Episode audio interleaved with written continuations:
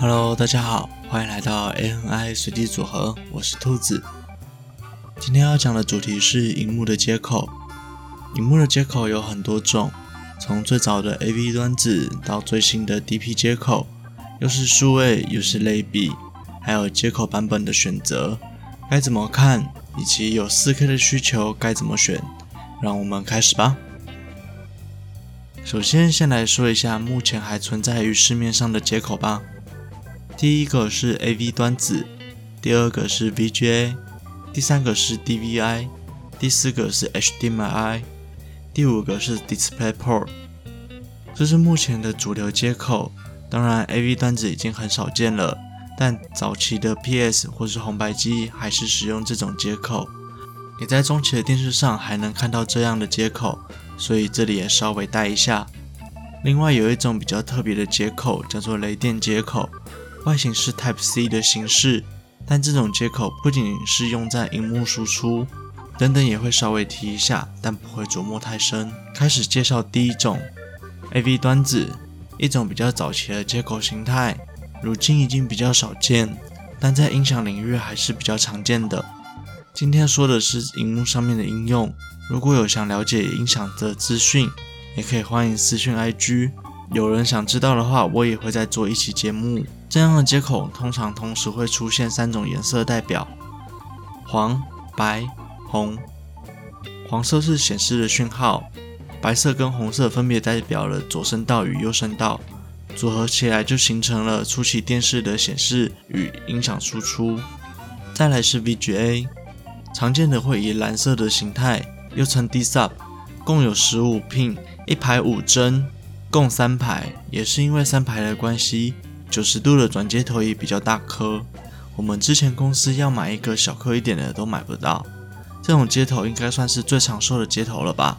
解析度最高支援到一零八零 P。现今的荧幕很多再不济也会提供一格给 VGA，不但兼容很多世代的视讯输出，也因此很多公司都还用着这样的接口，导致不容易被取代。我稍早在查询资料的时候，还看到了一个 VGA 的小弟，叫 Mini VGA。不过这也暴死在苹果的特立独行的接口路上。苹果害死很多接口，未来有机会我们可以再谈谈被苹果抛弃的接口们。然后是 DVI，DVI 没意外是最复杂的接口，没有之一，因为很不受欢迎。甚至没能取代 VGA，直到后来被 HDMI 按在地上摩擦。不过也是盛极一时的接口，所以这边也稍微介绍一下。如果真的要用这种接口，也有一些方式可以帮助判断。DVI 因为是数位与类比世代的交接产品，所以同时出现了数位的接口，也出现了类比的接口。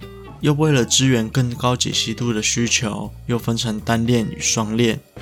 链是铁链的链，排列组合下共有五加一种不同的接口形态，而且各自还不通用，所以刚出现就直接爆死，直接被 HDMI 取代了。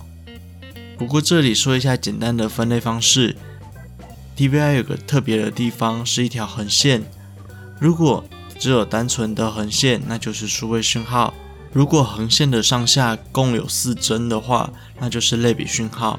它也有一个小弟。叫 Mini DVI，也是苹果的接口，但兼容度比 VGA 还差，根本没有人用。最后好像也被当做特殊的 USB 接口。好啦，这集节目就到这里结束，下集应该会说 HDMI 与 DP。有什么问题都欢迎私讯 IG 问我哦。